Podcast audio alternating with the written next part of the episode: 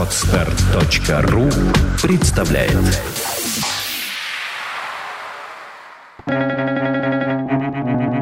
Свободное радио Компьюлента Чужие глупости еще никого не сделали умным. Наполеон.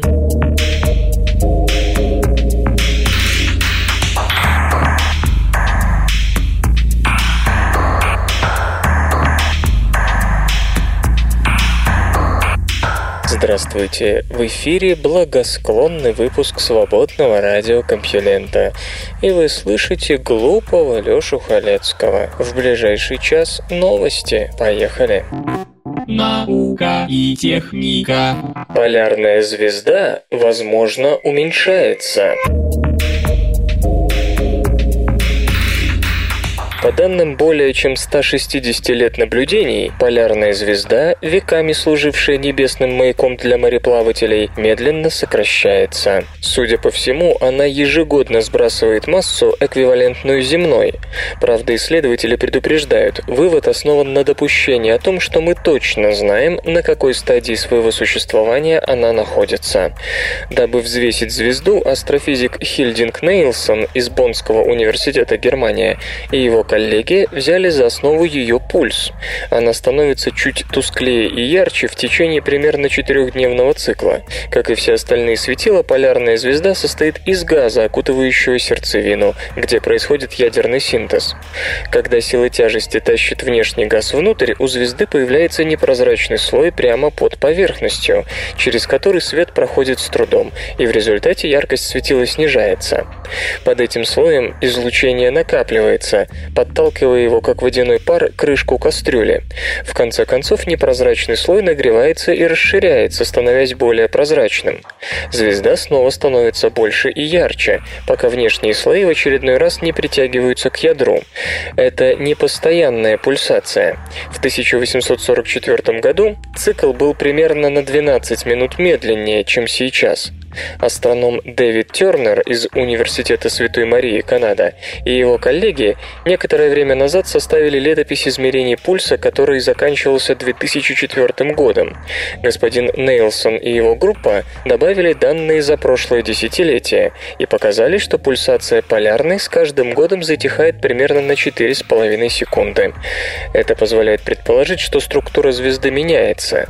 Если принять допущение, что полярная звезда достаточно стара, чтобы приступить к сжиганию ядер гелия, то ее пульсация уменьшается слишком быстро, чем предсказывает стандартная модель звездной эволюции. Ученые объясняют этот феномен потерей массы, чуть меньше одной миллионной массы звезды в год.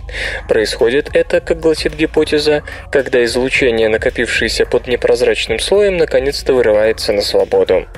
Господин Нейлсон и его коллеги исходят из того, что слои полярной звезды ведут себя асинхронно.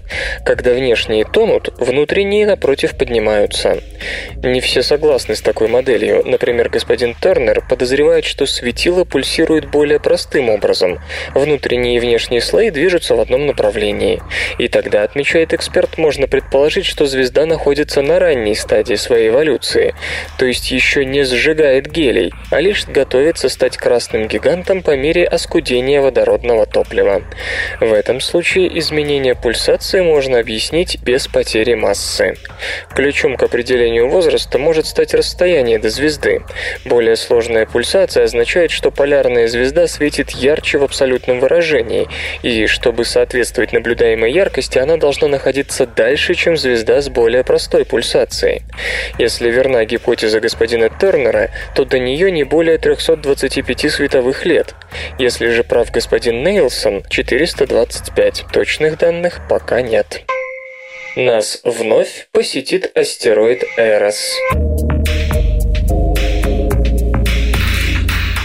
Во вторник, 31 января, астероид 433 Эрос подойдет к Земле на 26 миллионов 700 тысяч километров, так что его можно будет наблюдать даже в самые скромные домашние телескопы. Ищите его в созвездиях Лев, Секстант и Гидра. Объект, диаметр 34 километра, будет настолько ярким, что достигнет звездной величины 8 или даже 7. В последний раз наша встреча была столь близкой в 1975 году. Следующий Следующее рандеву запланировано на 2056.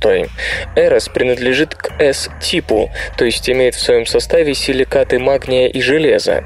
S-тип охватывает около 17% известных астероидов. Это одна из самых ярких разновидностей. Альбедо входящих в нее объектов находится в диапазоне от 1,1 до 22. S – самый распространенный тип во внутреннем поясе астероидов, кои, как и в случае с Эросом, способны даже пересечь орбиту Марса.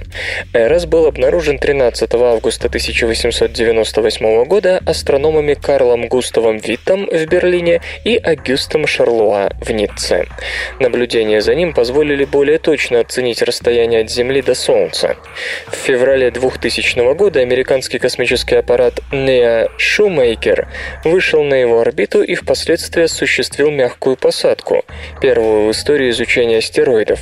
Корабль сделал 160 тысяч снимков Эроса. Они позволили обнаружить более 100 тысяч кратеров и миллион огромных валунов размером с дом, а также убедили ученых в том, что это монолитный объект, а не куча обломков, удерживаемых вместе гравитацией. Изучение подобных объектов дает представление о самых первых днях Солнечной системы, а также позволяет лучше понять состав и строение астероидов, и это бесценная информация для тех, кому придется решать проблему возможного столкновения небесного тела с Землей. Наблюдать астероид можно будет до 10 февраля. Какие события предшествовали Земле-снежку? Исследователи из Университета Майами показали, что существенные изменения в изотопном составе карбонатов углерода, имевшие место до основных событий периода в истории планеты, известного как паратерозойское леденение или Земля-снежок свыше 500 миллионов лет назад, не имеют к последним никакого отношения. Питер Сварт и его коллеги полагают, что изменения в соотношении изотопов углерода связаны с воздействием пресной воды на породы из-за падения падения уровня моря. Специалисты проанализировали геохимические подписи в образцах карбонатных пород, оставшиеся от аналогичных климатических событий, которые произошли совсем недавно, 2 миллиона лет назад, в плеоцене и плейстоцене. Ученых интересовало отношение редкого изотопа углерода-13 к более распространенному углероду-12 в кернах, добытых на Багамских островах и Тихоокеанском атолле Энивиток. Геохимия образцов образцов оказалась почти идентичной картине, наблюдаемой в породах, образовавшихся до протерозойского оледенения. А это значит, что причиной изменения изотопного состава стала вода, точнее процесс диагенеза. Прежде считалось, что в атмосфере и океанах круговорот углерода между органическими и неорганическими средами претерпел серьезные изменения, в результате чего возникли условия для глобального оледенения.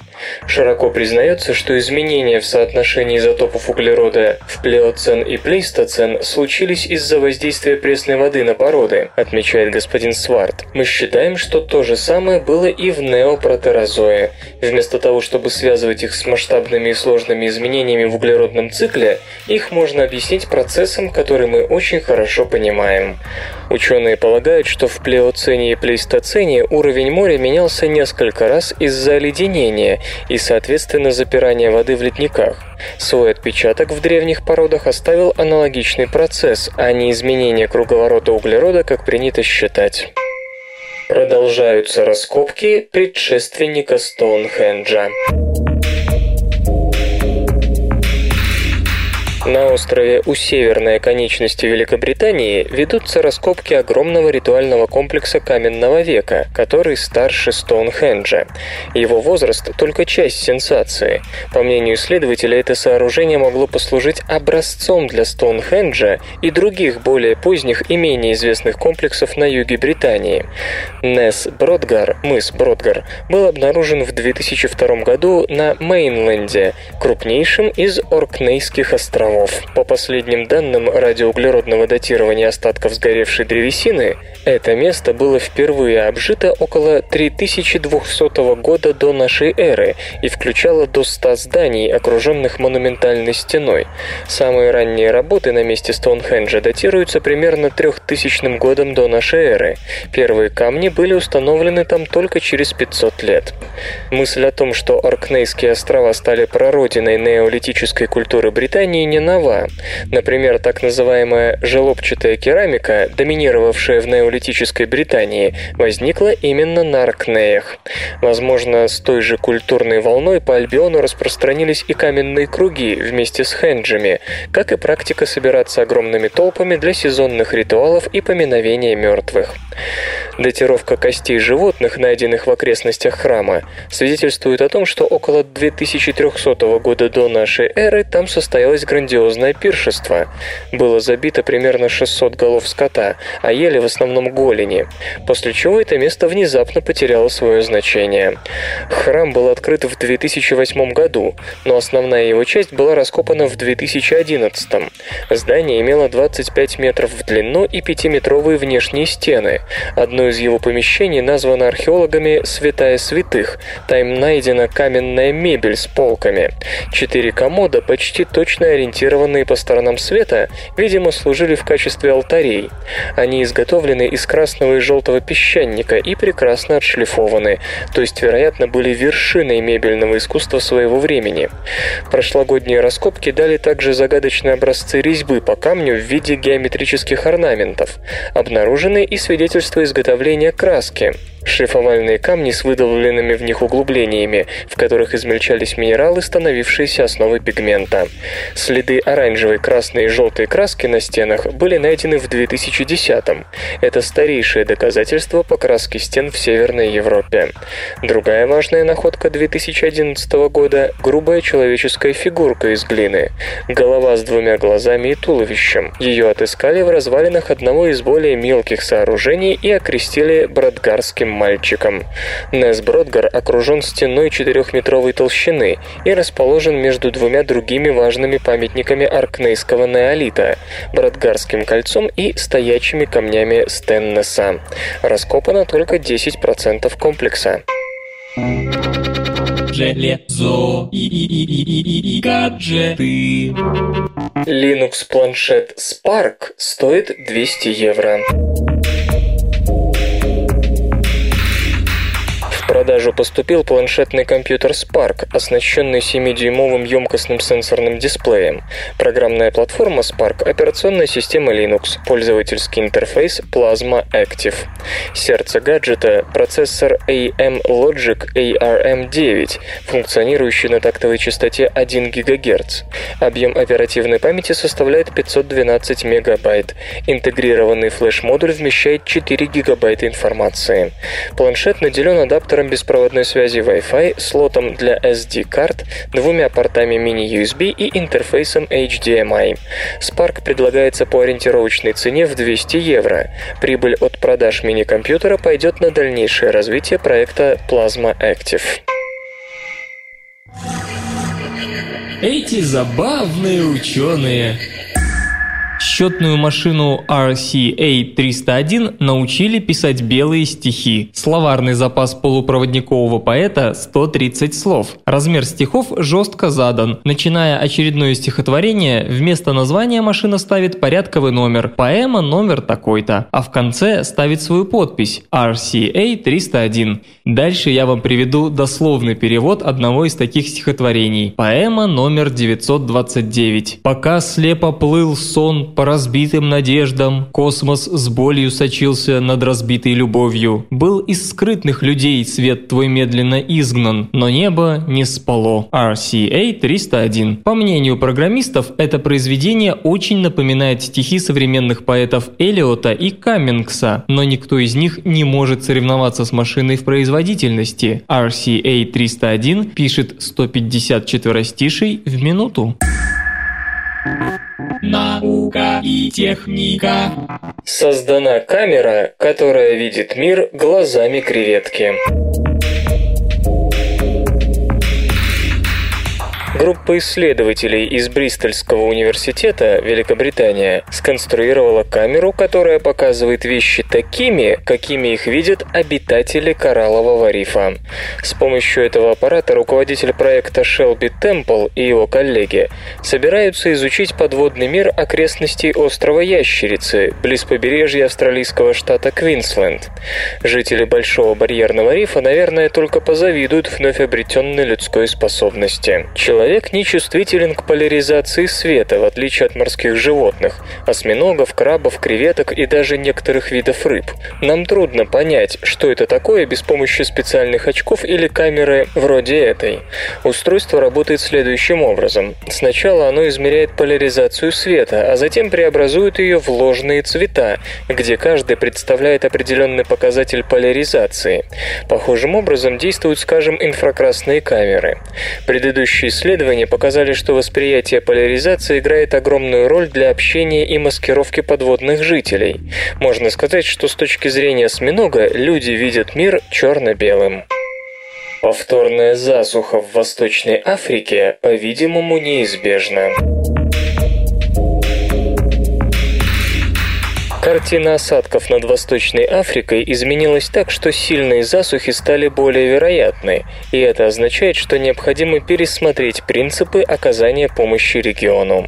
Один из беднейших уголков мира уже пережил самые страшные засухи за 60 лет в 2010-2011 годах. В докладе, опубликованном на прошлой неделе, организации Oxfam и «Спасите детей» утверждают, что мировое сообщество медлило с помощью, и это привело привело к тысячам смертей, которых можно было избежать. Несмотря на прогнозы о грядущей засухе, многие доноры отказывались действовать, пока кризис не получил широкое внимание средств массовой информации. Есть в этом и экономический момент. Оказать помощь до того, как люди начнут голодать, дешевле, отмечает Челис Макдоунг, старший пресс-секретарь Всемирной продовольственной программы ООН по данному региону. Однако никаких накоплений не хватит, чтобы предотвратить голод, если сильная засуха будет возвращаться вновь и вновь, как предсказывают исследователи. Прошлогодняя напасть была связана с тем, что с октября по декабрь 2010 здесь не задались оба сезона дождей, а причина в ланинье, похолодание поверхностных вод восточной части Тихого океана. Почему не состоялись длинные дожди между мартом и маем, пока непонятно. Брэдфилд Лайон и Дэвид Дэвид из Колумбийского университета США рассмотрели статистику ливней и обнаружили, обнаружили, что с 1999 года заметно увеличилась вероятность провала. В том году был отмечен резкий рост температуры поверхности западной тропической части Тихого океана, тогда как дальше, на восток, океан охладился.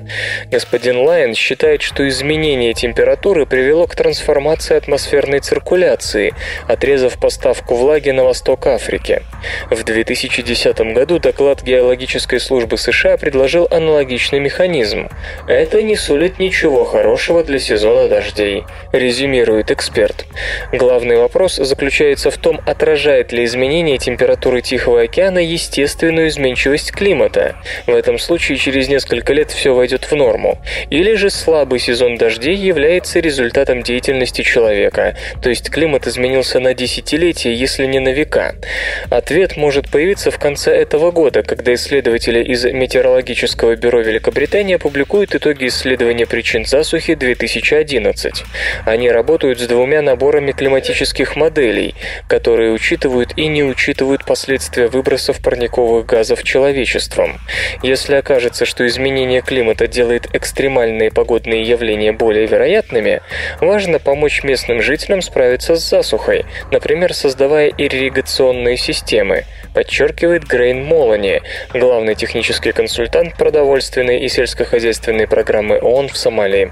Сейчас сделать это трудно, поскольку средства на краткую и долгосрочную помощь находятся в ведении различных организаций. Без их интеграции беды не миновать. Глобальное потепление оставит нас без пшеницы раньше, чем мы рассчитывали. Ежегодное повышение температуры заставляет пшеницу созревать раньше обычного, в результате чего зерна недополучают питательных веществ и урожай сокращается. Как показали новейшие исследования, скорость этого процесса сильно недооценивалась. Нет нужды рассказывать о роли пшеницы в мировой экономике, поэтому вполне понятен интерес к тому, как этот злак реагирует на глобальное потепление. Очевидно, что хорошо ему от этого не будет. Есть несколько моделей, которые предсказывают скорость падения урожая пшеницы в зависимости от темпов роста температуры. Но, как полагают в Стэнсфордском университете, все эти расчеты преуменьшают размер бедствия по меньшей мере на треть. Дэвид Лобл с коллегами изучили, как на протяжении 9 лет пшеница вызревала в долинах Ганга и Индии. Злак не выдерживает местных летних температур, поэтому его высаживают в ноябре, а урожай собирают весной, перед тем, как начнется летняя жара. Признак созревания пшеницы – превращение зеленых колосков в коричневые. Как пишут экологи, время созревания сокращалось гораздо быстрее, чем росла температура. Скороспелость, конечно же, приводит к потере урожая. Дело в том, что фотосинтетическая машина растения, которая не приспособлена к высоким температурам, начинает выходить из строя по мере приближения к 34 градусам по Цельсию. В результате зерна созревают раньше, чем следовало бы, и недополучают питательных веществ. Предыдущие исследования на эту тему оканчивались выводом о том, что урожай пшеницы из-за этого падает на 5% при повышении температуры на 1 градус по Цельсию. Авторы нынешней работы утверждают, что реальные потери в половину больше, то есть потепление куда быстрее отбирает у нас пшеницу, чем мы до сих пор считали. Если верить оптимистичной модели, сохранение темпов повышения температуры привело бы к потере трети урожая к 2050 году в таких странах, как Индия. Но от оптимистической модели, как видно, придется отказаться. Если парниковый эффект не остановить, то некоторая надежда остается на генетиков. Уже сейчас ведутся работы по выведению сортов пшеницы, устойчивых к высоким температурам. Кроме того, исследователи пытаются создать такой сорт, который успевал бы снабдить зерно необходимым количеством питательных веществ за более короткое время до наступления летней жары. Чтобы побороть потепление и угрозу голода, геоинженеры предлагают заслонить солнце. Разговор пойдет о рационализаторских разработках по управляемому изменению климата ради повышения урожайности. Самое смешное в этих предложениях, наверное, то, что представившие их специалисты совершенно серьезны. Неужели дело всей жизни товарища Лысенко попало в хорошие руки? Между прочим, идеи и результаты опубликованы журналом Nature в разделе Climate Change. Исследования, направленные на борьбу с катастрофическим изменением климата и снижением урожайности, деятельности, проведенные при поддержке Института Карнеги и Стэнфордского университета, оба США, предлагают необычное решение – растянуть над планетой солнцезащитный экран. Как показывают результаты моделирования, такой подход позволит увеличить урожайность посевов в масштабе всей планеты. По аналогии с тем, как вулканы вызывают охлаждение планеты, выбрасывая в атмосферу огромное количество пыли и пепла, американские геоинженеры предлагают с помощью специальных высотных беспилотных аппаратов аппаратов распылить небольшие частицы, которые могли бы отражать солнечный свет назад в космос. Как и вулканическая пыль, они медленно, но неизбежно будут осаждаться на Землю в течение года, что потребует постоянного распыления для предотвращения нового нагрева планеты. Впрочем, ученые все же понимают, что обыватели, на головы которых будут сыпаться частицы неизвестной природы, могут проявить некоторое беспокойство. И это еще мягко сказано. Достаточно вспомнить, что повышенное содержание обычной техногенной пыли в воздухе, которым мы дышим, является одной из причин раковых заболеваний. А если послушать рассказы тех, кто работал в постоянной пыли на рудниках или со строительным асбестом, или просто на стекольном заводе, то сон можно потерять. Теперь представьте, что в воздухе, кроме пыли, постоянно будут присутствовать еще какие-то частицы, о биологической нейтральности которых лучше и не думать. Главное, чтобы травка зеленела. С другой стороны, для того, чтобы травка зеленела, чтобы шел процесс фотосинтеза, все же необходим ультрафиолет и в достаточном количестве. Попробуйте угадать, какая часть спектра будет поглощаться этими частицами быстрее всех. На одном тепле, да на желтом свете далеко не уедешь. Да и будет ли этот свет желтым? Если к релеевскому рассеянию, которое мы наблюдаем в атмосфере, добавить еще и рассеяние на этих частицах небольшого размера, то вряд ли кто-то может сказать, каким вообще станет наше небо. А частицы действительно должны быть очень маленькими, чтобы избежать слишком быстрого осаждения. Считается, что именно изменение климата в первую очередь ответственно за снижение урожайности в мире – Именно поэтому ученые начали работу с выяснения того, каким может быть воздействие подобных геоинженерных опытов на плодородие. Для этого использовалось несколько климатических моделей. Вначале команда провела моделирование климата, используя текущее значение уровня углекислого газа. Затем оно было удвоено для симуляции того состояния, которое, по мнению ученых, будет достигнуто через несколько десятилетий, если нынешняя тенденция в потреблении ископаемого топлива сохранится. Наконец, в третьей модели также был установлен удвоенный уровень парникового газа, но с учетом распыленного в стратосфере сульфатного аэрозоля, отражающего около 2% падающего солнечного света назад в космос.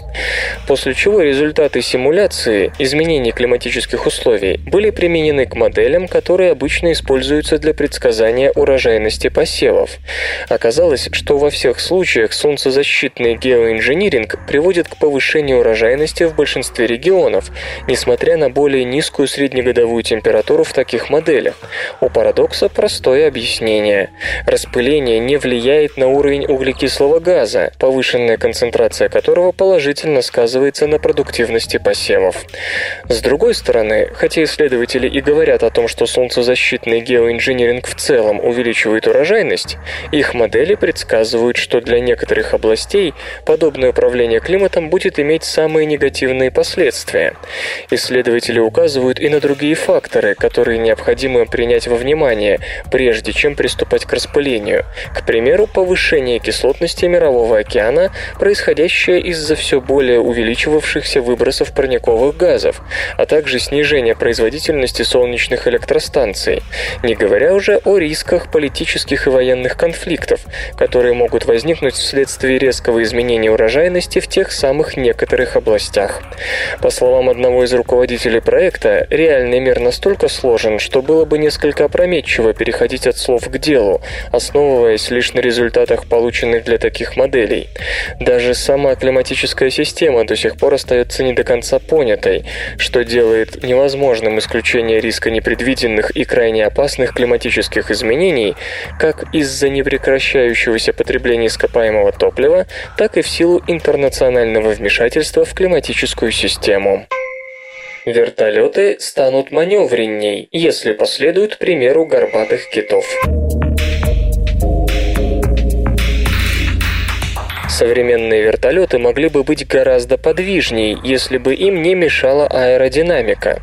Исследователи из Германского центра авиации и космонавтики в Геттингене открыли и испытали в реальном полете новый способ увеличения маневренности, используя идею, позаимствованную у горбатых китов. Обычно у вертолетов взлет и посадка возложены на основной несущий винт. Это, однако, ведет к серьезным аэродинамическим издержкам.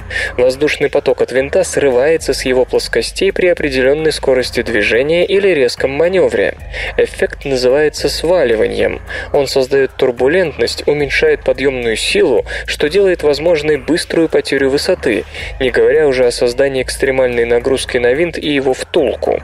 Не секрет, что именно из-за этого военные вертолеты, резко маневрирующие у самой земли, могут мгновенно потерять высоту и, ну понятно. Даже при обычном полете срыв воздушного потока с винта вызывает тряску, столь характерную для этого вида летательных средств. Как говорит Кай Рихтер из Института аэродинамики и технических потоков, это ограничивает как максимальную скорость вертолета на большой высоте, где воздух разрежен и быстрее срывается с плоскостей винтов, так и их маневренность. Сваливание – одна из самых серьезных проблем в аэродинамике вертолета, а также одна из самых трудных для решения. Компьютерное моделирование процессов, происходящих с вращающимся винтом, значительно сложнее, чем с неподвижным, жестко закрепленным крылом самолета. Это особенно верно при маневрировании. При подъеме или спуске винты на концах значительно изгибаются, причем их изгиб зависит от забортной температуры, скорости вращения, ветра и прочего. Поэтому меняются и характеристики сваливания. Моделировать в этом случае гораздо труднее. Наверное, это может показаться необычным, но в поисках решения геттингенские исследователи обратились даже не к птицам, а к горбатым китам. Хольгер Май из института объясняет это так. Они знамениты своими скоростными и акробатическими способностями. В значительной степени это заслуга больших грудных плавников китов-акробатов с характерными выпуклостями по переднему краю. Исследования показали, что эти выпуклости в значительной степени приводят к сравнительно позднему срыву потока с плавника, а также создают подъемную силу, повышающую плавучесть. Ученые применили ту же идею на несущем винте вертолета, запатентовав ее как генератор вихря на передней кромке. Поведение потоков в воде и воздухе сходно, их просто нужно масштабировать, замечает господин Май.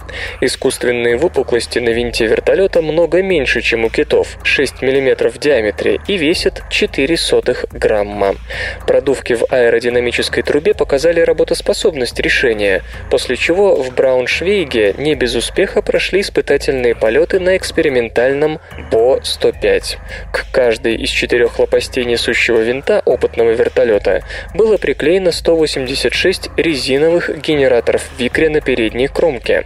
Пилоты уже заметили разницу в поведении лопастей, подчеркивает Кай Рихтер, пояснив, что главной целью стартового испытания была демонстрация безопасности новшества. Следующий шаг – полеты с измерительным оборудованием. По мнению исследователей, в случае успеха начинания оснастить существующие вертолеты генератором вихря на передней кромке можно без особых затрат. Ну а на новых машинах профили генераторов вихря выполняются прямо на титановых лопастях. Если расчеты ученых оправдаются, значимость новой технологии для боевых вертолетов будет невозможно переоценить. Существенное ослабление эффекта сваливания может также вдохнуть вторую жизнь в беспилотные вертолеты, управление которыми намного сложнее, чем беспилотными летательными аппаратами самолетных схем. Культура, культура, культура. Новый лейбл позволяет загружать музыку бесплатно. Скачать бесплатно – табу для индустрии развлечений, не желающей делиться доходами с бутлегерами. Тем удивительнее появление фирмы грамзаписи, которая собирается дать людям то, о чем они мечтают, то есть бесплатную музыку. Dig Sin верит в удивительный талант наших исполнителей, и мы хотим поделиться своей музыкой с вами. Значится на Facebook страничке лейбла. Все песни выложены для безвозмездного скачивания на сайте компании наравне с более традиционными формами формами дистрибуции через интернет-магазин iTunes и сервис потоковой музыки Spotify. Владелец Dig Sin Джей Фрэнк утверждает, что ему в первую очередь интересен не заработок, а информация о вкусах слушателей. К тому же деньги и так капают за счет рекламы, размещаемой на сайте, хотя это не те капиталы, на которые покупают икру с икрой. Сайты вроде BitTorrent, Pirate Bay и даже Dropbox изменили способ распространения контента. Еще вчера вчера звукозаписывающие продюсерские студии доводили свои творения до ушей потребителя спустя недели и недели после официального релиза. Теперь же цифра и интернет делают это не просто мгновенно, а порою не дожидаясь выхода альбома в свет. С этой точки зрения бесплатная веб-раздача действительно очень удобный способ дистрибуции, но готова ли к нему индустрия развлечений? Даже вполне легальный сетевой магазин iTunes в свое время вызвал ярость дельцов, установив единую цену 99 центов на композицию. Еще дальше шагнули сервисы потоковой музыки вроде Spotify и RDIO. Плати небольшие деньги и слушай весь месяц столько песен, сколько хочешь. Новая модель Freemium – это по сути не что иное, как еще одна форма демпинга, которому лейблы ожесточенно сопротивляются. Закрытие файла обменника Mega Upload – лишнее тому подтверждение, а также знак того, что власть на стороне бизнеса. Словечко «копирайт» в последние месяцы не сходит с уст еще и потому, что США грозит себе и миру принятием законопроекта СОПа. Интернет и связь. Сервисы микроблогов в Китае стремительно набирают популярность. Информационный центр интернет-инфраструктуры Китая подсчитал, что количество пользователей микроблогов в стране в конце 2011 года превысило 250 миллионов человек. Это почти на 300% больше по сравнению с 2010, когда с подобными службами работали около 63 миллионов человек. Таким образом, сейчас микроблогами пользуются примерно половина от полумиллиардной веб-аудитории КНР. В то же время наблюдается спад популярности других видов интернет-коммуникаций. Так, с электронной почтой работают чуть менее 48% веб-пользователей против 54,5% годом ранее. Форумы посещают 28% жителей Китая с выходом в сеть, а не 32,5%, как в 2010 -м. Популярность блогов и онлайновых дневников сократилась с 64,5% до 62%. Самым востребованным в КНР сервисом микроблогов является Weibo компании Сина, ну а Twitter в Китае запрещен. Кстати, в декабре официальный Пекин под угрозой преследования потребовал от подписчиков микроблогов в трехмесячный срок зарегистрироваться с указанием реальных идентификационных данных.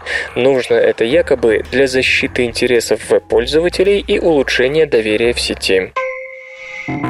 Музычный перапынок. Сегодня в эфире свободного радиокомпьюлента группа «Рыба Луна», а получать эстетическое удовольствие мы будем от песни «My Mind is Crying».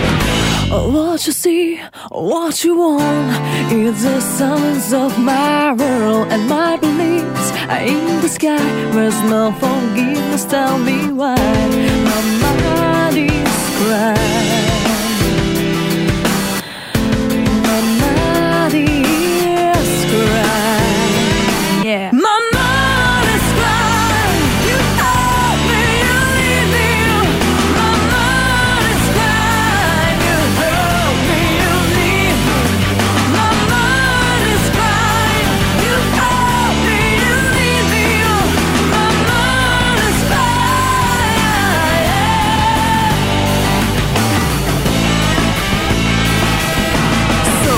What you see is what you need.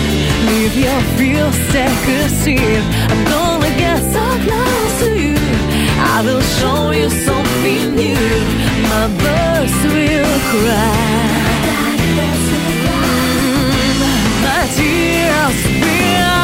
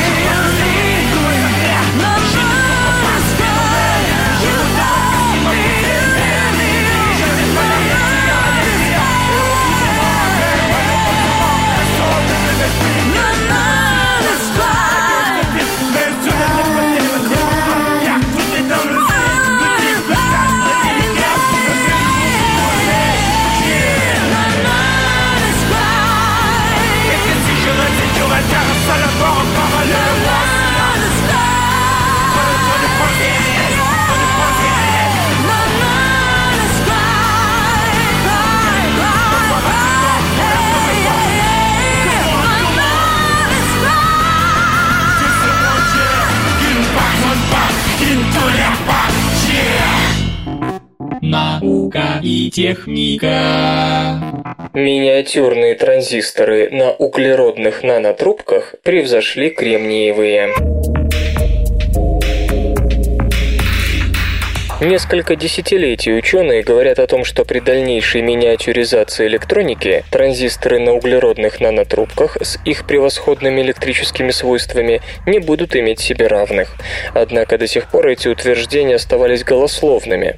Считается, что физическим пределом кремниевого транзистора является 11 нанометров. Таким образом, если бы удалось создать углеродную нанотрубку транзистор размером 10 нанометров и менее, то и сравнивать было бы не с чем. Равных такому транзистору действительно не нашлось бы.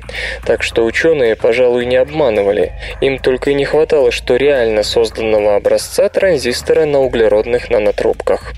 На выручку полупроводниковому сообществу пришли специалисты из компании IBM, которые и произвели на свет самый маленький из когда-либо созданных транзисторов на углеродных нанотрубках, чтобы наконец-то перейти от слов к тестам.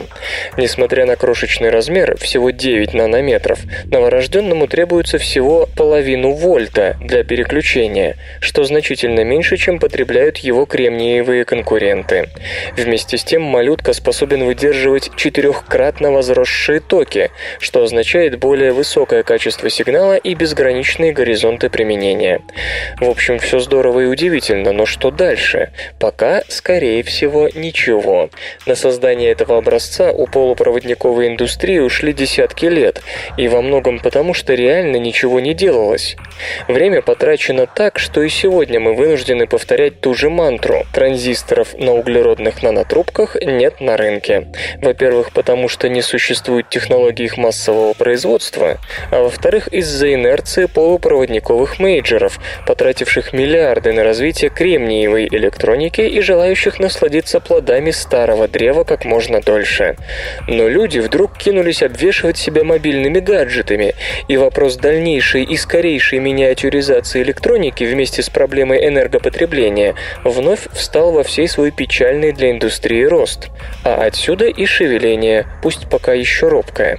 Кстати, одним из ярких примеров инертности полупроводниковой индустрии можно назвать представление Intel ее трехмерной технологии изготовления чипов, столь тепло встреченной специалистами и потребителями, а по сути являющейся очередной попыткой выторговать для кремниевых полупроводников еще несколько лет. Ответ на следующий вопрос делает новость о 9-нанометровом транзисторе на углеродных нанотрубках еще более захватывающей. Работает ли Intel над развитием транзисторов на углеродных нанотрубках? Или мы можем надеяться на получение в лице IBM настоящего Intel-конкурента? Международная дорожная карта полупроводниковых технологий предполагает достижение 11-нанометрового барьера уже в 2015 году. А что дальше? И тут стоит вспомнить, что именно IBM обладает одним из самых совершенных полупроводниковых процессов в мире, наряду с TSMC и GlowFow. Этой компании не привыкать, она не раз побывала на самом острие технического прогресса. И если бы только IBM смогла первой предложить рынку реально работающую технологию, то, в общем, ждем. Как возбудители пневмонии и менингита маскируются от иммунитета?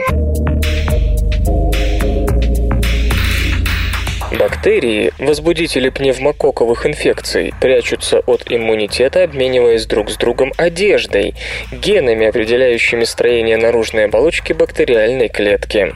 Бактерии пневмококки вызывают множество опасных заболеваний, в том числе пневмонию и менингит. Считается, что от пневмококковых инфекций ежегодно умирает миллион детей, несмотря на все усилия по вакцинации. Смысл вакцины в том, чтобы натаскать иммунную систему на конкретного возбудителя, дабы, когда инфекция появится в организме, иммунитет знал, как на нее реагировать.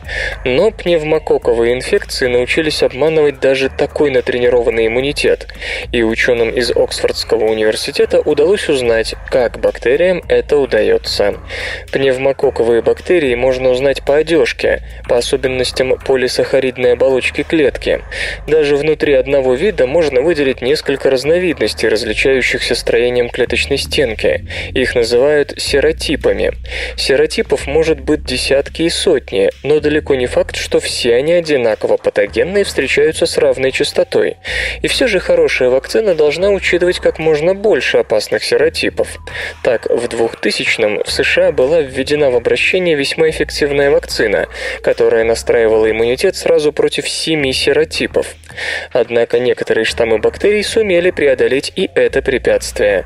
Просканировав геном таких случайных штаммов, ученые обнаружили, что они меняются генами с теми бактериями, которых вакцина не учитывает. Бактерии могут обновлять свой геном при конъюгации. Две клетки соединяются, и благодаря работе более чем сложной молекулярной машины генетический материал переносится из одной клетки в другую. Структура полисахаридной стенки, которая служит целью для иммунной системы, естественно определяется каким-то набором генов. Обмениваясь некоторыми из этих генов, бактерии, так сказать, обновляют свой гардероб, не теряя при этом патогенности. В итоге переодетая бактерия, как шпион в авантюрном романе, может бесчинствовать прямо под носом у систем безопасности организма. В статье, опубликованной в журнале Nature Genetics, авторы пишут, что бактерии патогенных штаммов не только приобретают признаки другого серотипа, но параллельно обменивают гены еще и из других областей генома, чего раньше за пневмококками не замечалось. Столь развитые торгово-обменные связи между разными серотипами могут способствовать не только лучшей маскировке, но и появлению устойчивости против антибиотиков. Сегодня вакцина против семи серотипов заменяется в США и Великобритании другой, знакомой с 13 серотипами. Но очевидно, что подобные усовершенствования могут нести лишь кратковременный успех. Бактерии быстро адаптируются, сшив себе новый наряд с помощью вымененных генов. Чтобы ограничить деятельность пневмококковых инфекций, одной только вакцины явно недостаточно. Исследователи должны научиться заодно препятствовать склонности бактерий маскироваться от иммунитета. Проказа перехватывает управление иммунной системой. Возбудитель страшного заболевания подавляет активацию иммунной системы витамином D. Вместо того, чтобы убегать или маскироваться от бдительного ока иммунитета, бактерии как бы приказывают иммунным клеткам сложить оружие. В то время как одни бактерии прячутся от иммунитета с помощью хитроумной маскировки, другие избегают удара, перехватывая рычаги управления иммунной системой. Речь идет о Mycobacterium leprae, возбудителе проказы. Хотя проказа ассоциируется в обывательском сознании исключительно с темным средневековьем, она успешно дожила до наших дней. В 2008 году, например, было зарегистрировано 249 тысяч новых случаев случаев. Симптомы и пути развития болезни ученые за несколько столетий успели изучить досконально, но как проказе удается благоденствовать, несмотря на усилия иммунитета, до сих пор оставалось загадкой. Исследователям из Калифорнийского университета в Лос-Анджелесе удалось расшифровать молекулярный механизм, с помощью которого проказа блокирует иммунный ответ. Оказалось, что в этом случае срабатывают так называемые микрорегуляторные матричные РНК. Это очень короткие молекулы, которые, как и все РНК, синтезируются на ДНК, но при этом не несут никакой информации о белках. Вместо этого они заняты регулированием работы других, кодирующих РНК. Микро-РНК связываются с матричной РНК, кодирующей какой-то определенный белок, и подавляют синтез белка на ней. Ученые сравнили, как развиваются две разновидности инфекции. Более мягкая туберкулоидная проказа и более агрессивная, захватывающая все тело лепроматозная. Обнаружилось, что эти разновидности отличаются по 13 микро-РНК, синтезируемых бактерией. Те РНК, которые были больше в случае более тяжелой формы, нацеливались на гены, управляющие иммунитетом, в том числе активностью макрофагов и Т-лимфоцитов. Активация иммунного ответа зависит от витамина D. Его недостаток в организме способствует развитию хронических инфекций и аутоиммунных заболеваний. Одна из микро-РНК, HSA-MIR-21, как раз подавляла синтез белка, отвечающего за активацию иммунитета витамином. Как только в макрофагах подавляли активность самой микро микроРНК, к этим клеткам сразу же возвращалась способность поедать бактерии. Как пишут исследователи, без спасительной микроРНК выживаемость возбудителя проказы снижалась в 4 раза. При этом проказа помогает таким образом вообще любой инфекции, а не только себе. Ученые показали, что иммунные клетки с заброшенной в них микрорегуляторной РНК проказы перестают реагировать на возбудителя туберкулеза. МикроРНК возникает в иммунных клетках уже через 18 часов после появления возбудителя проказы, облегчая жизнь не только самому возбудителю лепры, но и любой другой инфекции. Проказа вместо того, чтобы убегать и прятаться от иммунитета, как бы командует ему сложить оружие. Хотя такой способ уйти от ответственности перед подчинив себе иммунные команды выглядит весьма хитроумным, исследователи считают, что нейтрализовать этот механизм не составит большого труда. Достаточно совместить нейтрализацию микроРНК с усиленной дозой витамина D. При этом они не исключают, что многие заболевания, связанные с нарушениями иммунитета, вплоть до рака, происходят не только из-за недостатка витамина D, сколько из-за неспособности иммунных клеток реагировать на него. Возможно, в таком случае лекарство от проказы сможет пригодиться для борьбы с целым спектром иммунологических расстройств. Прионоподобные белки помогают сохранить память. Формирование долговременной памяти можно уподобить управляемой прионной болезни. Слипание некоторых белков в комплексы в зоне синапсов увеличивает прочность межнейронных контактов и повышает надежность передачи нервного импульса. Нейродегенеративные болезни, синдром Альцгеймера, Паркинсона и тому подобное, и прионные заболевания, такие как коровье бешенство и болезнь Крейцфельда-Якоба, возникают из-за нехорошего поведения некоторых белков белков в клетке. Эти белки приобретают особую пространственную конформацию, в которой их молекулы слипаются друг с другом. В этом случае говорят, что белок олигомеризуется. Такие олигомеры труднорастворимы, устойчивы к воздействиям, образуют в клетке массивные белковые отложения. Последние ядовиты, из-за чего клетка и погибает. Ученые из Института медицинских исследований Стауэрса, США, считают, что такого рода белки могут не только губить нервную систему, но и наоборот, содействовать ей. Так прионоподобные белки нейронов способны, как бы парадоксально это ни звучало, помогать формированию памяти. Считается, что закрепление памяти сопровождается усилением синапсов межнейронных соединений. Чем устойчивее такое соединение, тем дольше будет жить нейронная цепь, и тем дольше по ней будет бегать кодирующий воспоминания импульс. Усиление синапса поддерживается работой белка CPEB и подобных ему. От них зависит активация синтеза белков, непосредственно отвечающих за состояние синаптической передачи.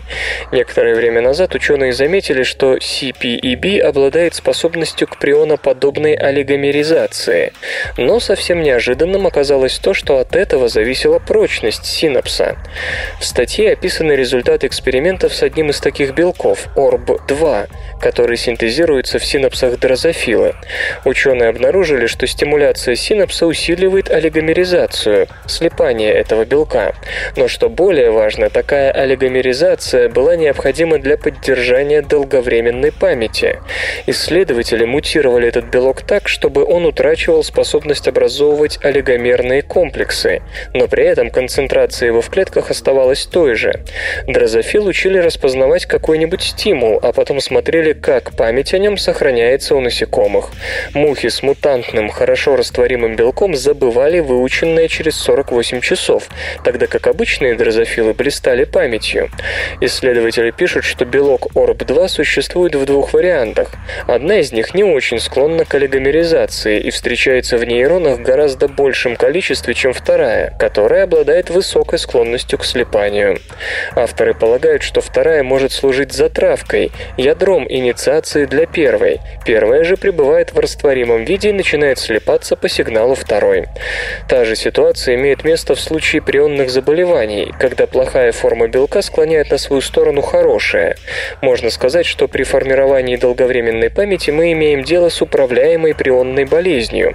Командуя синтезом чрезмерно липкой формы, нейрон может регулировать степень олигомеризации этого белка в районе синапса и тем самым регулировать прочность нейронной цепи и заключенной в ней памяти.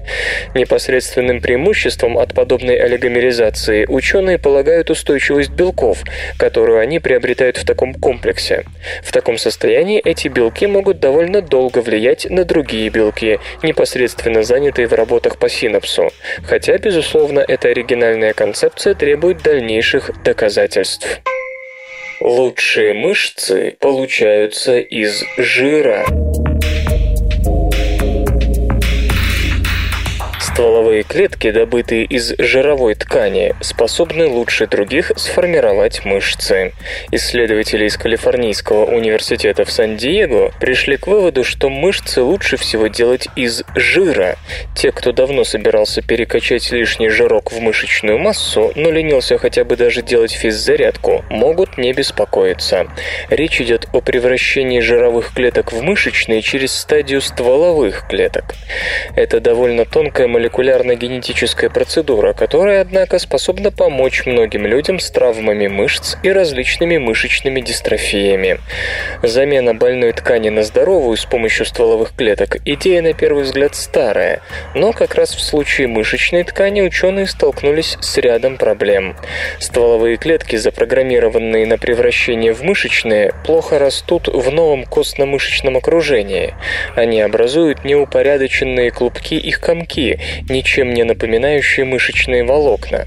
В статье, опубликованной в журнале Biomaterials, исследователи в качестве выхода предлагают использовать стволовые клетки, полученные из адипоцитов, клеток жировой ткани.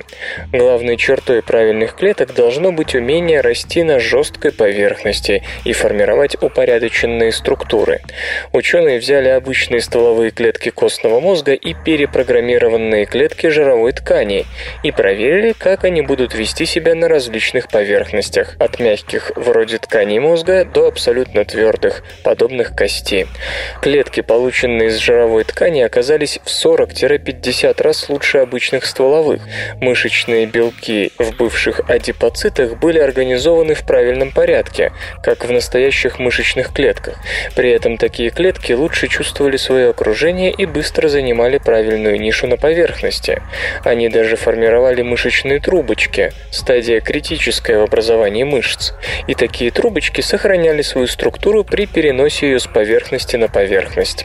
Они оказывались связаны друг с другом благодаря общему цитоскелету, так что на этом этапе могли выдерживать определенные изменения в среде, переносы, пересадки и тому подобное.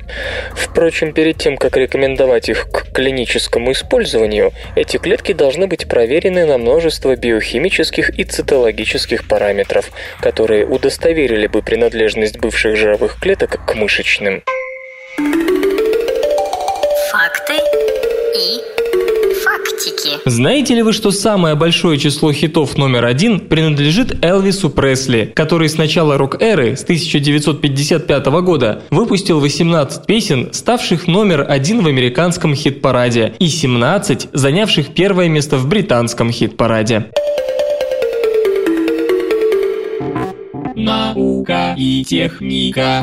Яхта на солнечных батареях почти завершила свое кругосветное путешествие.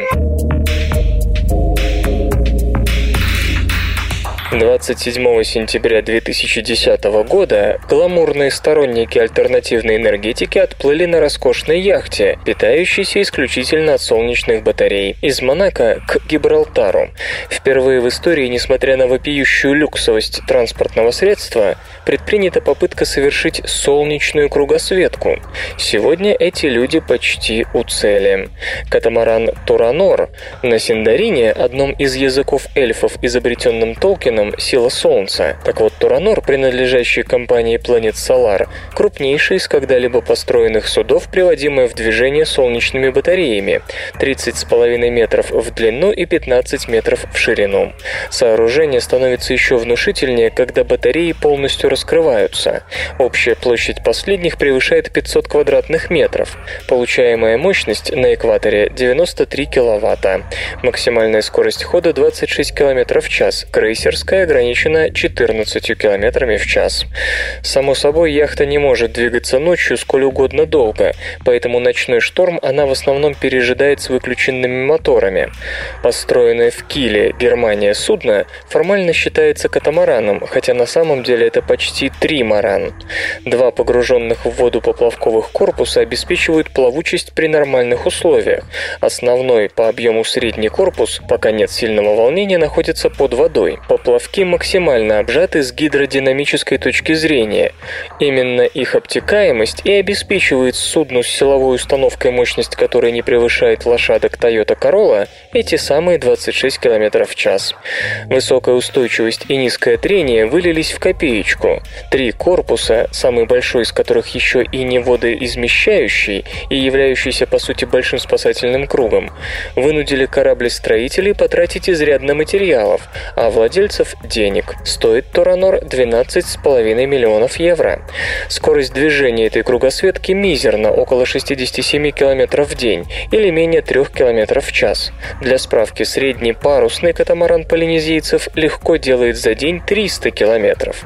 Благодушно спишем это не только на заведомую гламурность предприятия, но и на то, что альтернативная энергетика – это, увы, пока больше политика, чем дело. Где бы судно ни останавливалось, оно собирает толпы. Но так, как нам поясняют и задумывалось, команда Туранора встречается с местными чиновниками, учеными, журналистами и простой публикой, проповедуя свое гелиоэнергетическое Евангелие. Только что яхта покинула Абу-Даби, где побывала в качестве выставочного экспоната на встрече в Верхах по вопросам энергетики будущего. После захода в Доху судно отправилось в Монако. Предположительно, кругосветное путешествие завершится в мае. Наноструктуры – очередная надежда в мире солнечных батарей.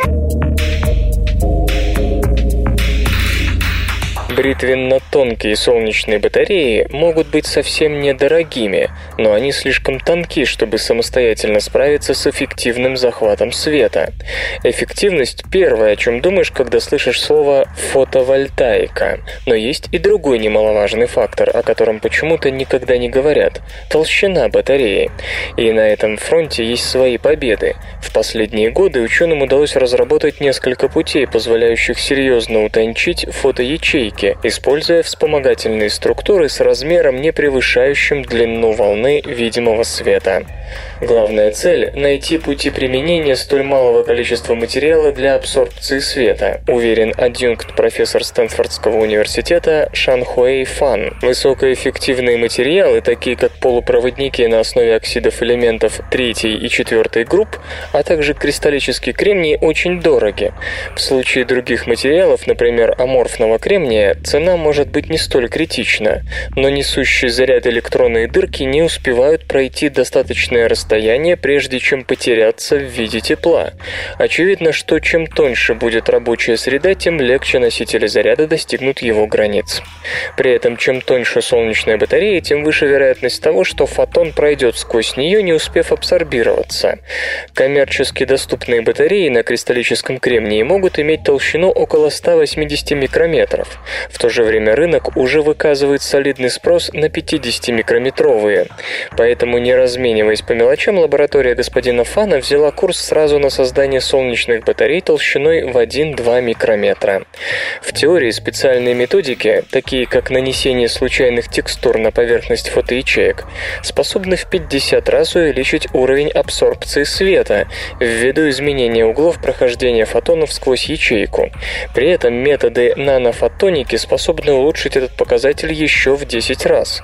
Один из таких методов – плазмоника. Фотоны, сталкиваясь с небольшими металлическими структурами, могут образовывать плазмоны – коллективные колебания свободного электронного газа в металле.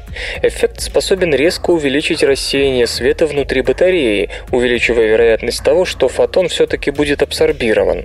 Вивиан Ферри, аспирантка Калифорнийского технологического университета, сообщила, что ее группа создает плазмоны, используя полусферические выпуклости на контактах солнечной батареи 90 микрометров из аморфного кремния.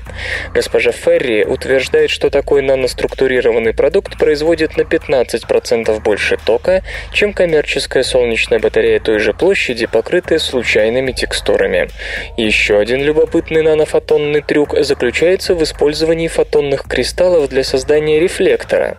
Благодаря периодическому изменению коэффициента преломления, фотонные кристаллы позволяют получить разрешенные и запрещенные зоны для фотонов с разной энергией. Другими словами, такой кристалл способен выполнять функцию оптического фильтра или рефлектора. При падении на него фотона с длиной волны, которая не соответствует разрешенной зоне, фотон не может распространяться в кристалле и отражается обратно в рефлектор.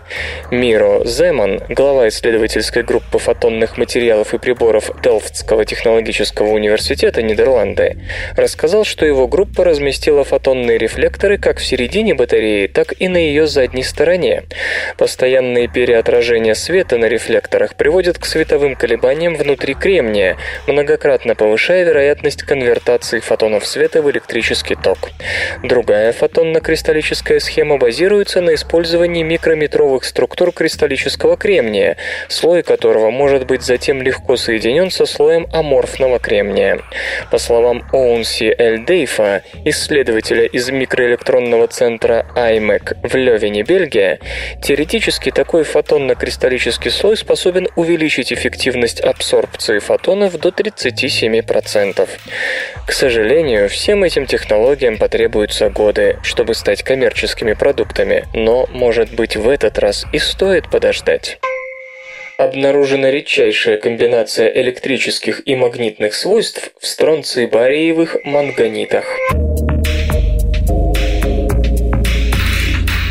Приложение электрического поля к твердым веществам, не обладающим металлической проводимостью, приводит к их поляризации. При этом наблюдается вытягивание электронного облака, окружающего атомы, по направлению поля так, что центр облака несколько смещается в сторону положительно заряженного ядра, что в свою очередь приводит к радикальным изменениям электрических свойств твердого вещества. Материалы, способные сохранять поляризацию и при отсутствии электрического поля, называются называются сигнетоэлектриками. Именно они могли бы открыть новый путь к чипам с памятью более высокой плотности. По словам Ясуджиро Тагучи, одного из ведущих сотрудников Института перспективных исследований Рикен, Ваку, Япония, область применения сигнетоэлектриков резко расширяется, если обнаруживается, что этот материал проявляет также и магнитные свойства, и при этом существует жесткая взаимосвязь между поляризацией и намагниченностью. Господин Тагучи и его коллеги из Рикен и ряда других японских НИИ недавно экспериментально показали, что стронций-бариевые манганиты как раз обладают такой редкой комбинацией свойств. Более ранние исследования манганитов не выявили в них каких-либо сигнетоэлектрических нюансов, предсказанных теорией. Проблема заключалась не в недостатке теоретического моделирования, а в неорганическом синтезе. Оказалось, что стандартная методика получения материала не могла обеспечить необходимого соотношения между барием и стронцием. Так, максимальное зафиксированное соотношение не превосходило 1 к 4. Ясуджира Тагучи разработал с коллегами новую двухступенчатую методику кристаллизации, позволившую поднять содержание бария с 20 до 50%. Сравнив свойства кристаллов с различным содержанием бария, исследователи установили, что порог появления сигнета электрических свойств находится где-то между 40 и 45 25%. Стронций, бариевый манганит относятся к структурному типу перовскита, который в свою очередь характеризуется кубической кристаллической решеткой. Атомы марганца находятся в центре каждой ячейки, и кислород центрирует каждую из шести граней куба. Стронций и барий размещаются в углах куба. Электронный спин ионов марганца делает кристалл магнитным, а ферроэлектрические свойства возникают из-за смещения ионов марганца из центра кубической ячейки. Таким образом, ионы марганца отвечают за появление обоих важных свойств материала – поляризации и магнетизма, тем самым осуществляется их очевидная жесткая взаимосвязь. Материалы, обладающие как синтеэлектрическими, так и магнитными свойствами, как вы помните, называются мультиферроиками. Но мультиферроики либо проявляют жесткую связь между электрическими и магнитными свойствами, но при этом демонстрируют лишь небольшую поляризацию, либо склонны к значительной поляризации, и тогда никакая связь с магнитными свойствами не существует, либо она очень-очень слабая. Иначе говоря, группе господина Тагучи удалось открыть совершенно новый мультиферроический материал, характеризующийся как высокой поляризацией, так и жесткой связью между поляризацией и намагниченностью. Именно такая характеристика совершенно необходима для того, чтобы сделать мультиферроик полезным для прикладных задач. И одним из возможных примеров таких задач является создание чипов памяти с очень низким энергопотреблением. Опробован эффективный метод получения ридберговского позитрония. В лаборатории Калифорнийского университета в Риверсайде успешно испытан эффективный метод получения ридберговского позитрония, связанной квантовой механической системой, образованной электроном и позитроном. Позитроний напоминает сильно облегченный вариант атома водорода. Протон по массе, напомню, превосходит позитрон приблизительно в 1836 раз. Другой отличительной характеристикой позитрония считается нестабильность. Электрон и позитрон очень быстро аннигилируют в гамма-кванты. Ортопозитроний, атом с параллельными спинами, к примеру, живет в вакууме лишь около 140 наносекунд. Ридберговским принято называть водородоподобные атомы, у которых электрон находится в высоковозбужденном состоянии с большим главным квантовым числом n.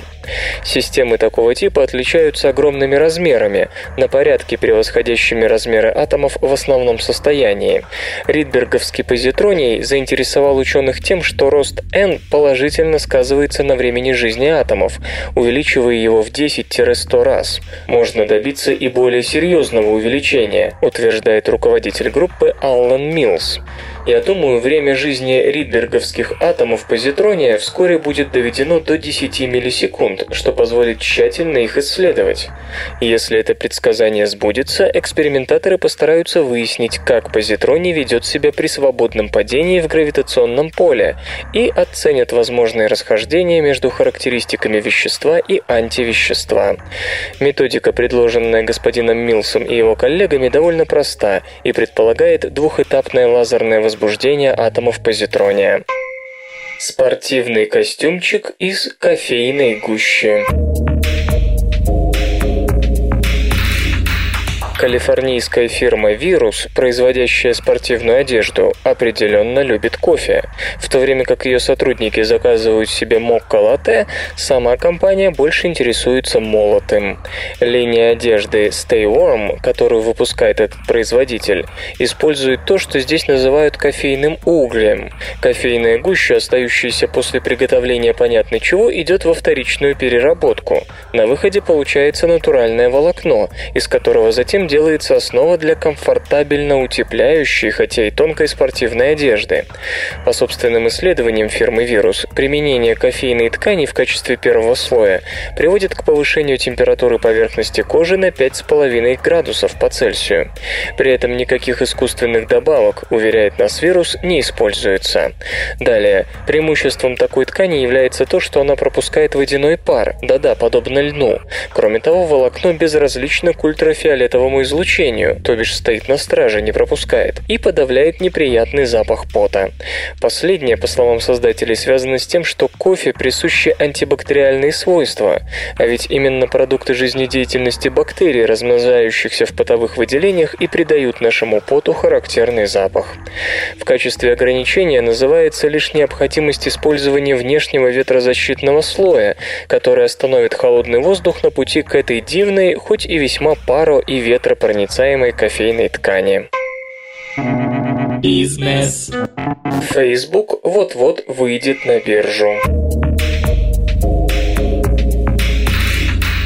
Социальная сеть Facebook уже в среду может подать в комиссию по ценным бумагам и биржам США документы, необходимые для процедуры первичной публичной эмиссии акций IPO. Об этом сообщает газета Wall Street Journal, ссылаясь на информацию, полученную от осведомленных лиц. Отмечается, что в ходе IPO главная соцсеть планеты может привлечь до 10 миллиардов долларов. Если эти прогнозы оправдаются, выход Facebook на биржу станет самым крупным размещением среди всех интернет-компаний. Для сравнения, веб-корпорация Google, осуществившая IPO в 2004 привлекла миллиард 900 миллионов долларов. Участники рынка полагают, что капитализация Facebook после IPO составит от 75 миллиардов до 100 миллиардов долларов. Выходу социальной сети на биржу по имеющейся информации поможет банк Morgan Stanley. Эмиссию акций сети Facebook, насчитывающая более 800 миллионов зарегистрированных пользователей, планирует провести в период с апреля по июнь 2012 Свободное радио Компьюлента.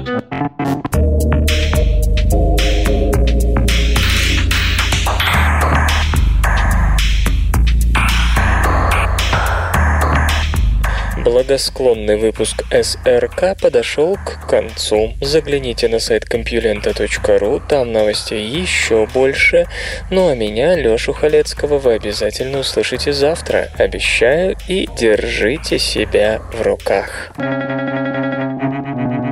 Свободное радио Компьюлента. Скачать другие выпуски подкаста вы можете на podster.ru